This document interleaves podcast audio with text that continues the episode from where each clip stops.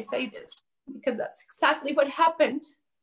And after going through that, I found myself so amazed by all of your teachings that I could not put, you know, in action in my life.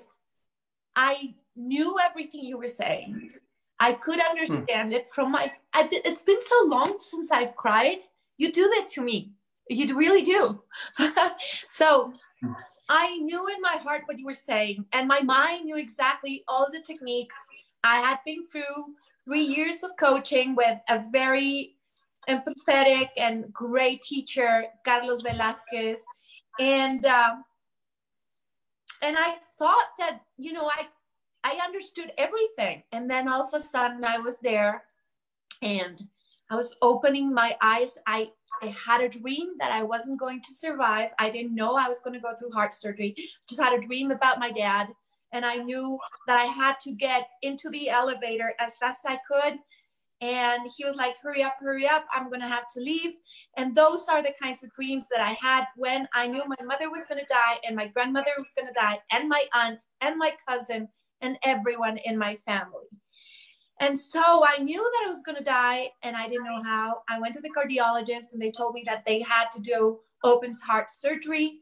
And I knew that I was going to wasn't going to make it out until I found your voice somewhere in all this chaos talking about forgiveness. And I said, you know what? This is the last chance I have to put in action what I didn't because I hmm. was so comfortable trying to understand intellectually what he was trying to tell me that I didn't apply it. And so I'm going to apply it right now. And Raul went, and my first ex husband went, and my, my children, my brother, 10 years, I didn't speak to him, all my cousins, everyone. And we had such a nice talk, and we said the most amazing things from our, the bottom of our heart. I know I did and we forgave ourselves. And all of a sudden, it was like a miracle. I came out of surgery. Um, it only took me one hour to get out of the IC unit. And I could not, the doctors could not believe it. This doctor has made 6,000 open heart surgeries at least. And he came out and said textually, this is one of the worst, if it not the worst, um, um, valve that I've ever operated on. It was terrible, and you are a miracle. That's exactly what he said, because we we became friends, and um, you know, and, and and here in Mexico, the suing and all of that is not a problem. so he said that, and uh, and I knew that it was and then I had the opportunity to see some of the people afterwards, and it was all great and wonderful. And then I don't know what the fuck happened. And, asked.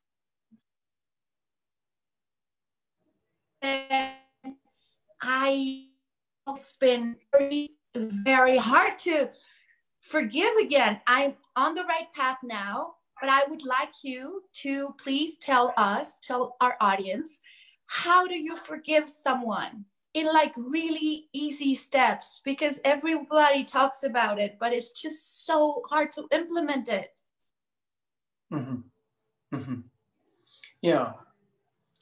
Yeah, I don't, I don't, I, I don't blame you. It's, um, it's, uh, it's not easy to forgive um, because forgiveness, it's like, um, you know, it's like strawberry dip chocolate. You know, it's sort of like it's yummy and uh, and it's uh, and we get hooked on it. You know, it's it's it's almost like a cigarette.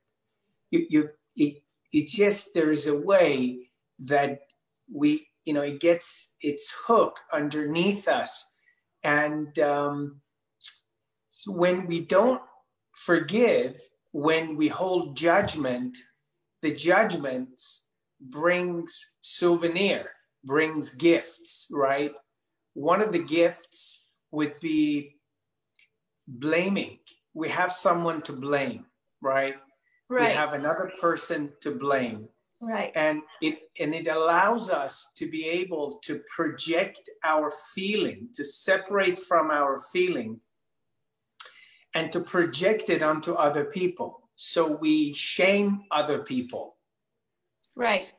And the third gift is we get to be right. You know, we get to be right. And, uh, you know, being right and righteous, it's, uh, it's yummy. It's, it's, you know, it takes a lot to say, I don't want to be right. Right. I want to be loving, right? Um, so, you know, to forgive, it's almost um, it's almost an unusual thing to do. It's almost like, you know, you're, you're used to use your right hand as your dominant hand. And now you have to, you have to use your Right. left hand because as human beings, when, as we grow up, no one really teaches us about this aspect of forgiveness. And it usually starts with the judgments that we hold against Right. ourselves. You know we're we're not good enough. We're we're lazy. We we lied. We didn't do it right. We cheated um, you know and so forth.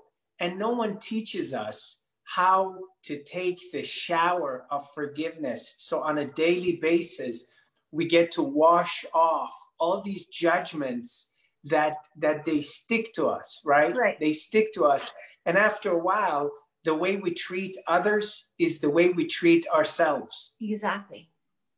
So, forgiveness, it's not a natural biological process, or at least based on what I've seen in treating patients.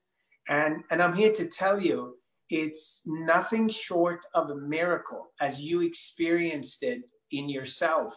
You know, when the cardiothoracic surgeon replaced the valve, your valve, and said, Gosh, this this was this was tough because Yeah. that it was one of the worst I've done, and you really are a miracle person because it's one thing to change a valve, and it's another thing for you to do your work internally so that you're ready for that new heart, right? And that's what forgiveness does. And forgiveness, a good way of looking at it, forgiveness is like riding to learning to ride a bike.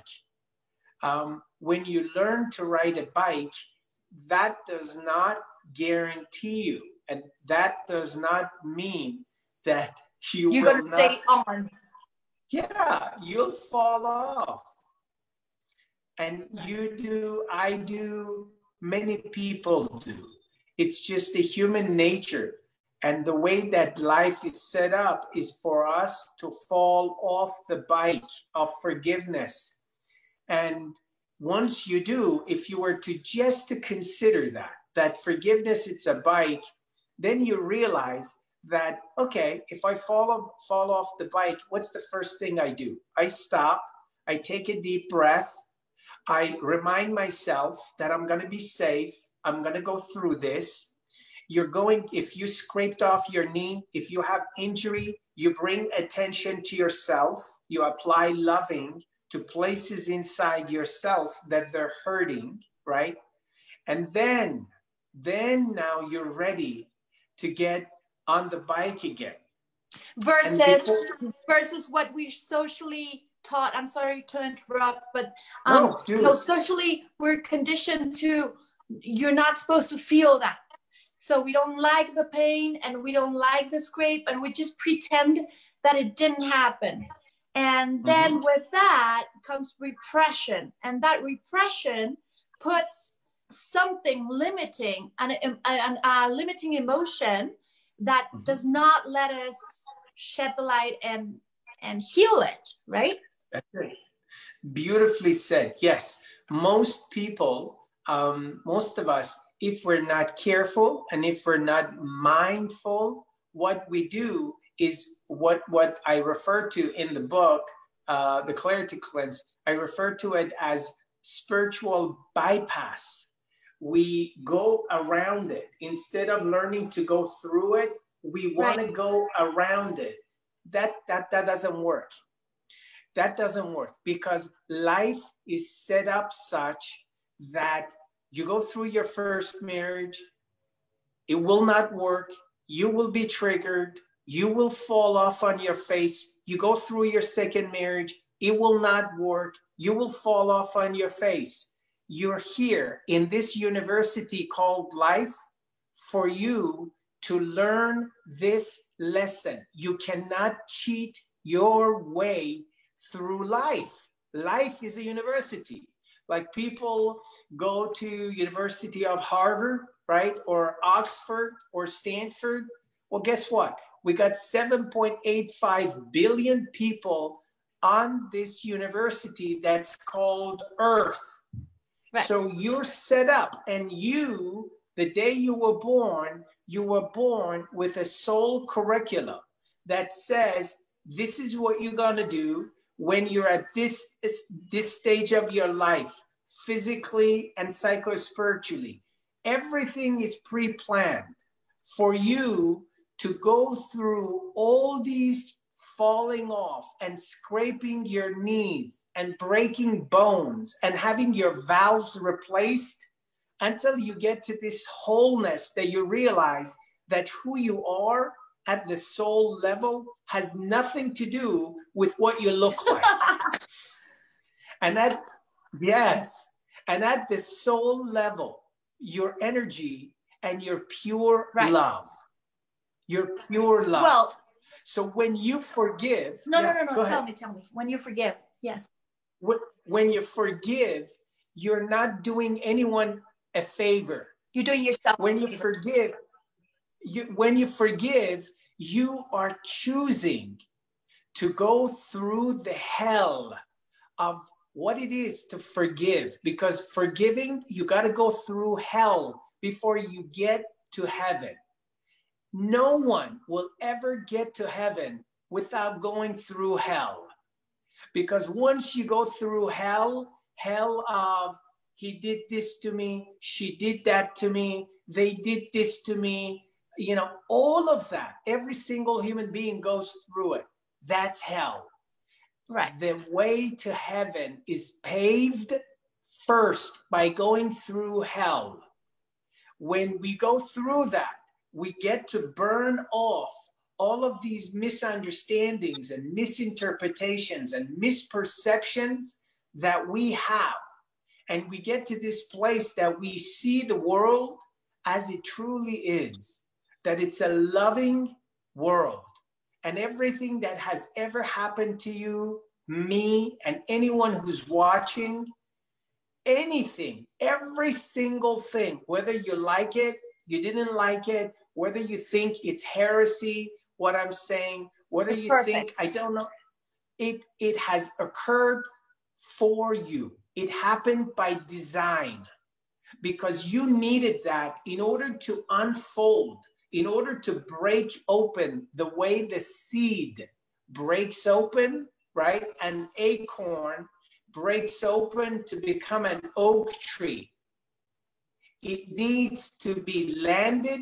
It needs to go through the dark night of the soul in order to rip open if you didn't rip open forgiveness, it would be a multiple words, letters. It doesn't mean nothing to you.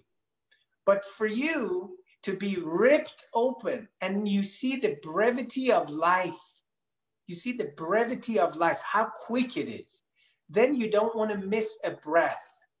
And then you go through it, you're authentic, you're honest, and you keep getting back on the bike and you keep getting you know you keep learning how to be a master at forgiveness those are the people that they're masters in life they've mastered forgiveness well what i can tell you is that i've forgiven myself which is a big step because i think that the mm-hmm. worst judge there was in my life was myself mm-hmm.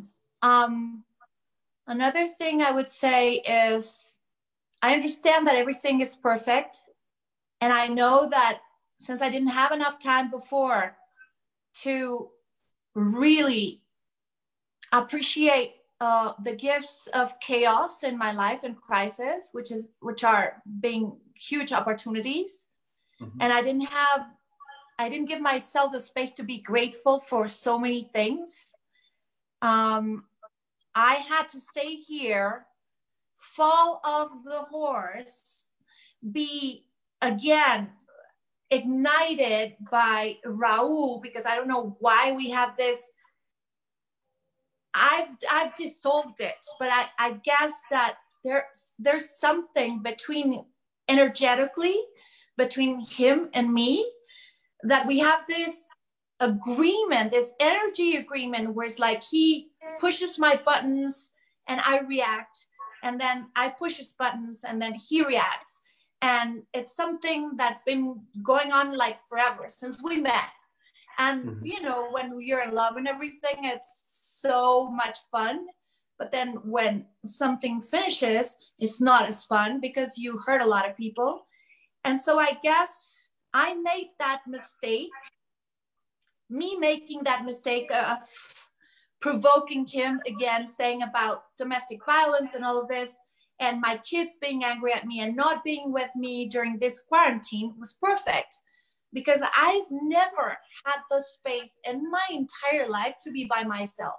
This is the first time in my life, in 50 years, that I've been completely by myself. Mm. And I had to learn who I was, really, honestly. And I didn't have to impress anyone anymore. gave me such degrees of freedom to go on this program and say, I fucked it up so many times. You have no idea and I am still learning and I'm a learning process and I would like to share that with all of you and to see that there's so many people that feel the same way mm-hmm. and so I think that as you said it's a gift to realize that the mm-hmm. first person that you have to be in love with is yourself and not seek mm-hmm. outside what you have inside and regarding this, I wanted to ask you something. What do you mm-hmm. think, I mean, about all of this virtual reality? I know your standpoint and I agree with you. I agree with you. I agree with Bill Maher. I agree with Pan- Plandemic. I agree with all of this subversive voices that go against the establishment that are telling us that by being inside and you're taking care of everyone else was like i my intuition tells me and i've seen it my words have come to my dreams dr s and they've told me that it is the worst thing to do and i knew from the beginning a lot of people thought because of my heart that i was going to be a target and i don't know why i knew that i wasn't and then it came out because anti-clogging medicine is something good.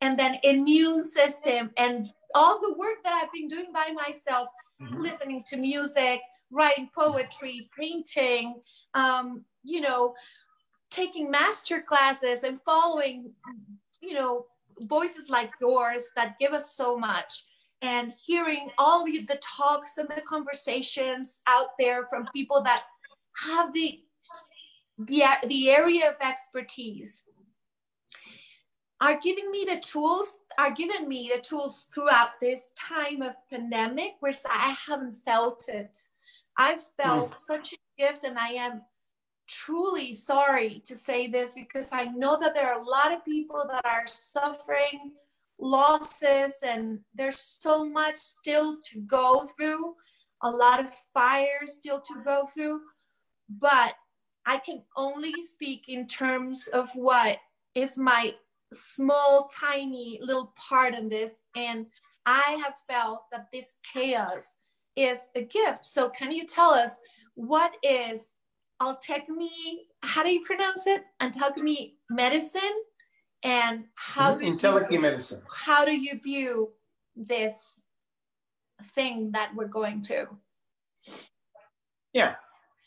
So one of the things that I want to acknowledge about you is that you're finally are home and your home into your own heart, into the cathedral of your being, and you understand that you're whole and complete, that you know all the all that which you think have been mistakes they've been fertilizers that you needed for a different seed of tomorrow that is germinating and it's giving you a different tree, different fruits and different shapes.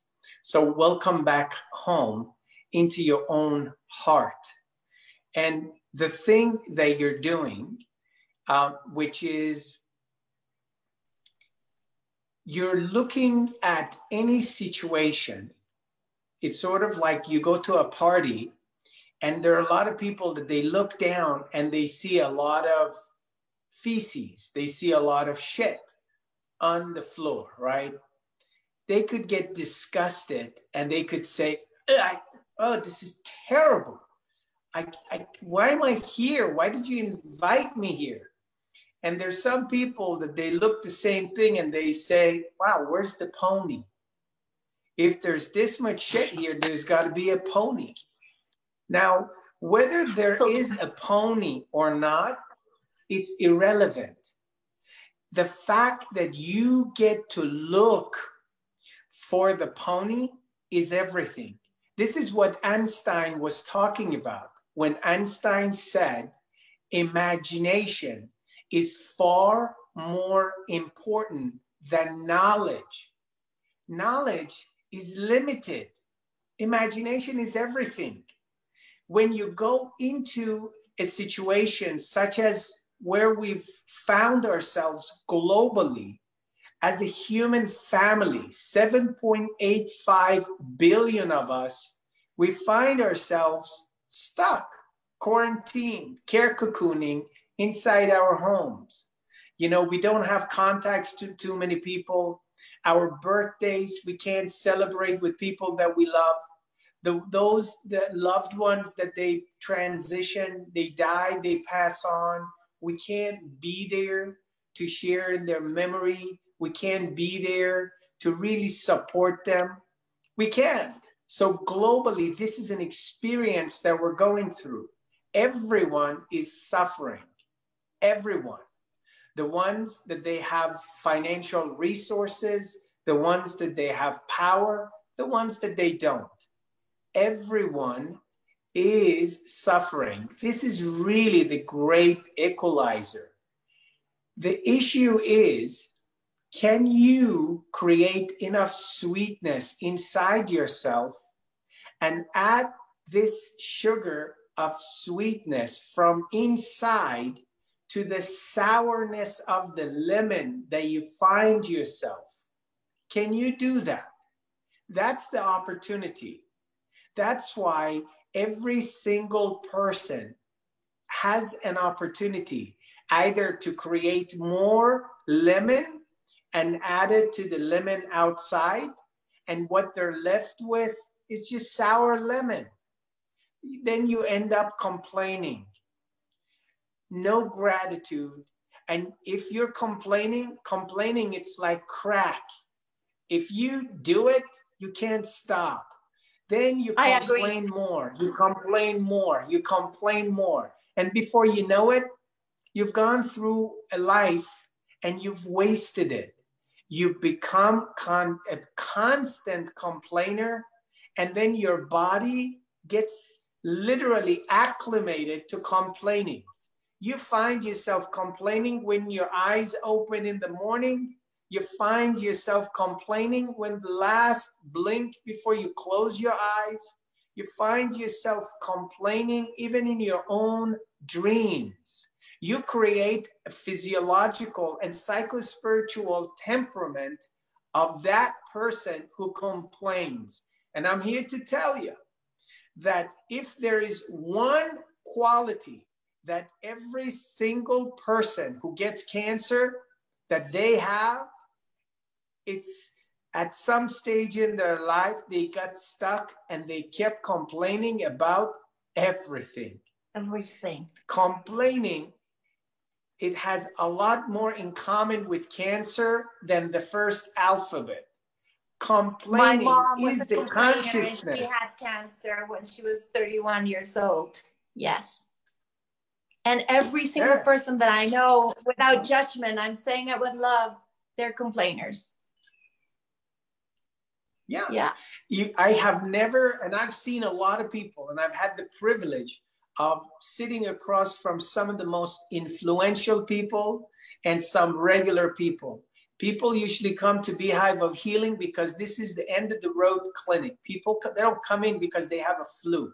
They come in because they have an autoimmune disease. They come in because they've exhausted their resources. They can't get pregnant. They're dealing with infertility. They're coming in because they have a neurological issues, AMS, Parkinson disease, early dementia, Alzheimer's.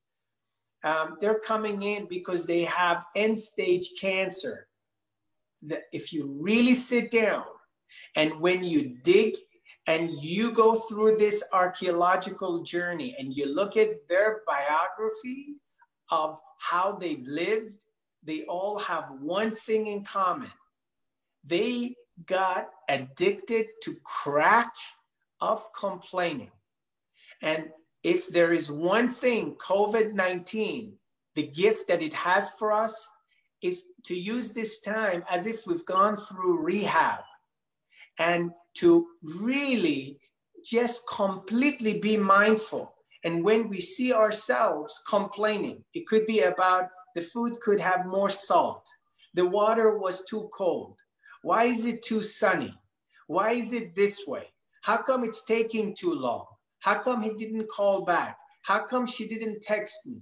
The minute that you see yourself doing it, you just say out loud, stop, stop. Stop. I don't want that. And the minute that you do that, the brain stops. Now, if you can do that for three days, then I welcome you into your new life because you literally will give birth to a new child, and that child is your own consciousness. Your own consciousness. No one is going to come and give it to you because subconsciously no subconscious doesn't have a sense of humor as my dad liked to say and mm-hmm. you program it right and you give it, it, another it's like mental neuro, neurological alchemy right mm-hmm. you just that's right you just turn something you know when alchemists talked about converting something into gold it wasn't mm-hmm. about things it was about thoughts because they knew the Egyptians and Hermes Trismegisto knew that if you try and turn something ordinary into something valuable, then yes. your experience in life would be much more enriched, right? Perfect. Very well said. This is the opportunity to that we all have to turn shit into gold. But it was a metaphor. It was a metaphor. But I know, it wasn't I know it's a about... metaphor, but you know what I like to say that I, I've said it in my all my conferences. There's all in that ziploc of shit, on that little pile of plastic bag shit, there's always a diamond. And you have to be able to open it and go through it and stick the diamond out of it. If not, everybody would be rich, everybody would be happy, and everybody would be loving. And that's not the case because we don't want to go through shit. Right? It's one of my favorite, yeah, one of my favorite actors um, is uh, Tim Robbins. And one of my favorite movies is Shawshank Redemption. Yeah. Oh, and yes. when you look at this, Yeah. It's the only way to freedom. The only way to get out, it's to go through the shed.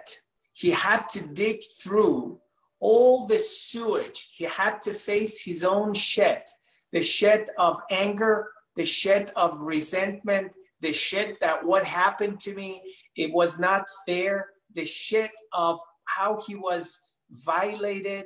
He had to go through all that and he had to come out from the other end. And metaphorically, there was the rain, the rain.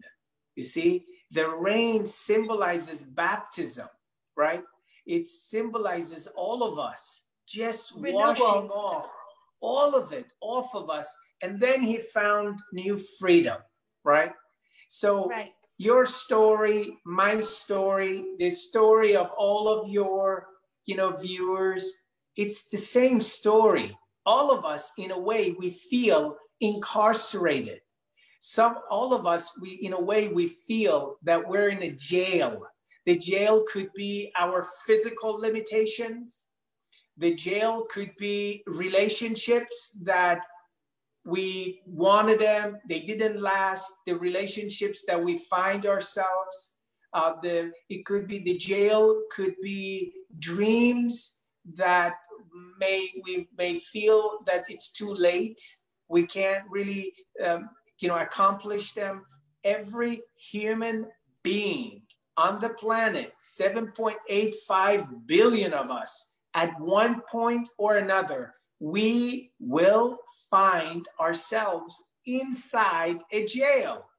Now, we could stay there, or the way out is to go through the sewage of facing our own shit, symbolizing all the guilt, all the shame, all the places that we have misunderstood, all the righteousness all the ways that we blamed ourselves and we blamed others. That's the only way, the only way that you go through and you heal it for the last time. It's you face that which you think you cannot face. You sit and prayerfully experience that which you think it's too fearful, it's too big, you don't have the resources, it will overwhelm you. Every single mystic, every single school of theology, every single school of mystery, it tells you that the alchemy that you're waiting for, it's an inside job. And that alchemy starts by you completely accepting your life and surrendering surrendering all of it and really surrendering, not tolerating. Like you surrender. Like, for instance, for you, if there is any residual in your being that you feel that, I don't know, that one of your two marriages should have lasted or they should have done things differently. The minute that you let that go, the minute that you let it go, that you say, no, I don't have access to the Akashic record. I don't know what would have been for my highest good, their highest good, the highest good of my kids, and the highest good of everyone else. And I'm going to accept it. I don't like it, but I accept it. And that's a sign of a deeper maturity that opens us up into that which we cannot cognitively experience which is Holy Spirit, which is the miracle, the mystery. That's what kept you alive. It wasn't that, yes, the, I'm certain that the dexterity and the, you know, and your incredible surgeon had a lot to do with it. He or her, his or her experience had a lot to do with it. However, Holy Spirit that mystery because the more that you clean out, the more you forgive, the more you let go, you create more spaciousness in order for Holy Spirit to appear. This was the reason the cover of the book is a cup. This is the reason. Because if you empty out and you have the cup, then the tea gets poured in. The, the tea is symbolic of Holy Spirit. Yeah. You have Context. a container. Container is everything. It's not the content. That's why so many people keep going from this school to that school, this workshop to that workshop, this book to that book. I didn't want anyone to read this. I, I, I encourage people not to read this book. If they just can pay attention and understand the image here, which is the context is everything. The context. When you look at two people, two people go through the same experience. I mean, I see it every day. I've treated over with 10, siblings. You can patients. see it with siblings. There's one sibling that tells you an amazing story, family line thing, and everything, and then the other one tells you a horror movie, and it's like shit. That's it. We were in the same house with same parents. What happened here? That's absolutely right. This is the reason two people they go, they order the same food.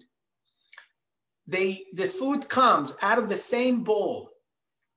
They eat the same food out of the same bowl using the same spoon. One person gets sick, food poisoning. The other person, nothing.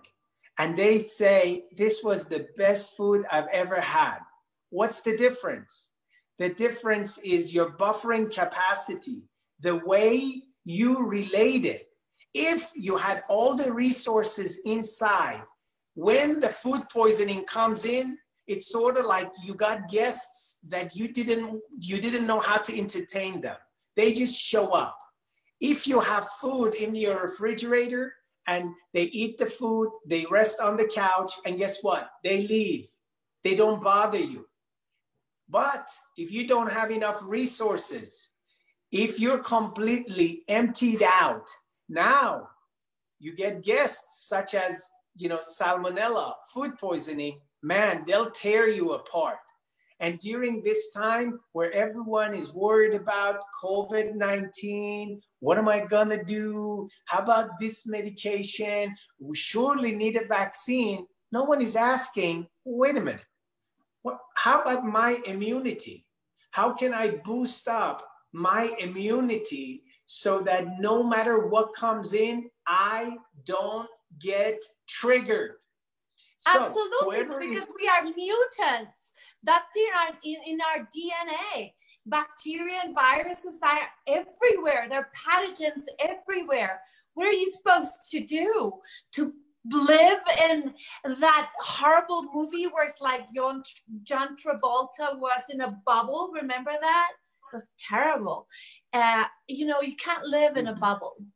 Um, you know, I remember my dad being so worried about dying for 20 something years. He said, like, oh my God, they just told me I had one more year to go and one more year to go. And I would see him going through all this medicine and so sad and not working and not creating anything. I was just thinking, you know, the other day, oh my God, I wish I had one year and someone told me I know that I would do so much as opposed to being afraid of dying and then not living for 20 years because he didn't die for in, in a year. He, he died in 25 years and he didn't enjoy life. So that's what I say about COVID. Okay, so fine.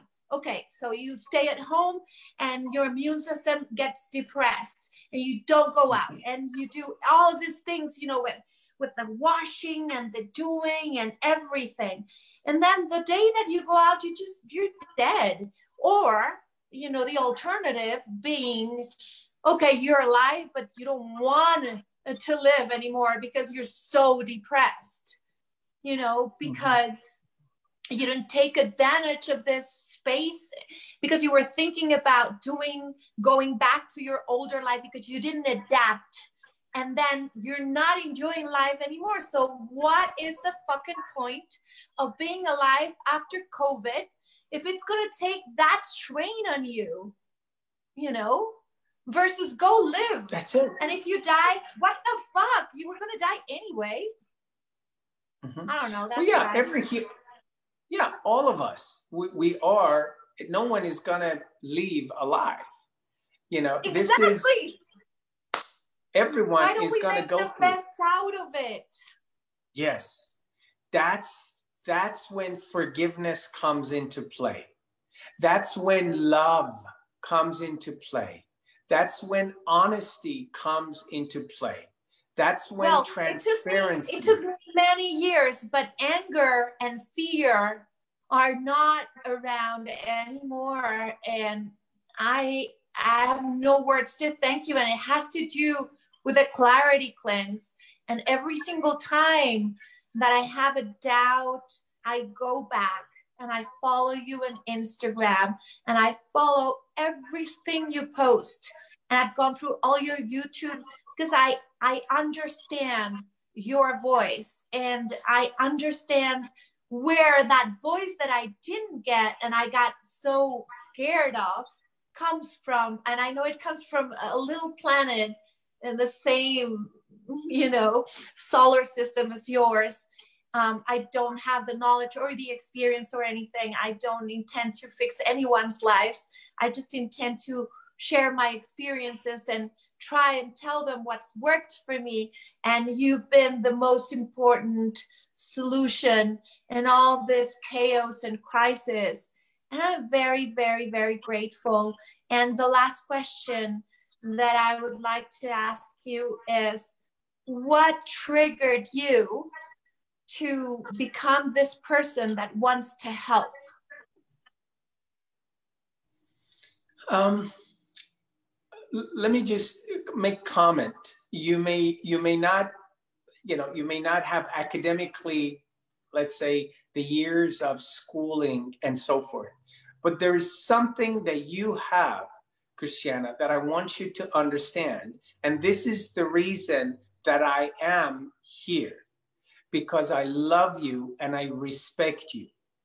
That which you have, and you always have had it is your wisdom. You know, what you have is you have lived. Like there are a lot of people that they have not lived, they live in a bubble. Like they experience life through a bubble. It's sort of like this might not be the best example, but it's the example that's coming forward. It's sort of like making love, but you're wearing prophylaxis, you're wearing a condom you don't feel no, I your ha- lover. I have never played it safe. I know that for a fact, and I know that's the reason why people call me crazy all the time, and they don't. Sometimes they don't get me, and sometimes it, it it doesn't hurt anymore. Actually, now that I think about it, but it's always hurt before to not you know being accepted or understood but i now i know because because there's so many people that feel like me and and so now i know that it's not a mistake we're just different that's all it's not yeah. bad to be different. Um, okay, so what's your trigger? Yeah. So um, it, what really brought me here was, you know, my journey. Um, I didn't have a Dr. Sadeghi when I was going through what I went through. And I've really published all my medical records when I was diagnosed with cancer. And, um, you know, and it was a dark place. And when I lost my brother, my brother got Parkinson disease. He was the most brilliant human being I know. I don't know anyone smarter. He graduated from uh, School of Medicine, USC, University of Southern California, at the age of 21, top of his class. He was an interventional cardiologist. And he had certain, there were certain skill sets that perhaps he was missing um, and that cost him his life. That cost him to get diagnosed with Parkinson disease, and then eventually he took his own life. And wow. the clarity cleanse was really, it came out of the crucible of that deep pain. And that's why, you know, you're one of those people that you've experienced a level of intensity and seasonality in life that not too many people go through. You know, there right. there are a lot of people that they move around the um, the the flame, but they don't have the courage to go into the flame. You know, and and you're one of those people that and you have the scars to tell about it. You know, not many people survive the level of uh, cardiothoracic surgery that you've gone through, and I have so much respect for you. And just like Listen, you, they're gonna cut us in like two minutes, but I would really like to honor this space and say goodbye as I should. And if you agree with me, once they close this, we can go just for two or three minutes to say goodbye to my IG account. We can do a live. Is that okay? Sure. Yeah, of course. Okay. Yeah. Well, let's do that. Let's go. Let's just say goodbye. Thank you. Thank you for being here with us. And let's um, let's move to the other IG account so that we can say goodbye in a respectful and loving way. Yeah. Fantastic. I'll meet you there. Go live and then okay. I'll send you a request. Thank you. Yes. Thank My you. Pleasure. Bye. Bye.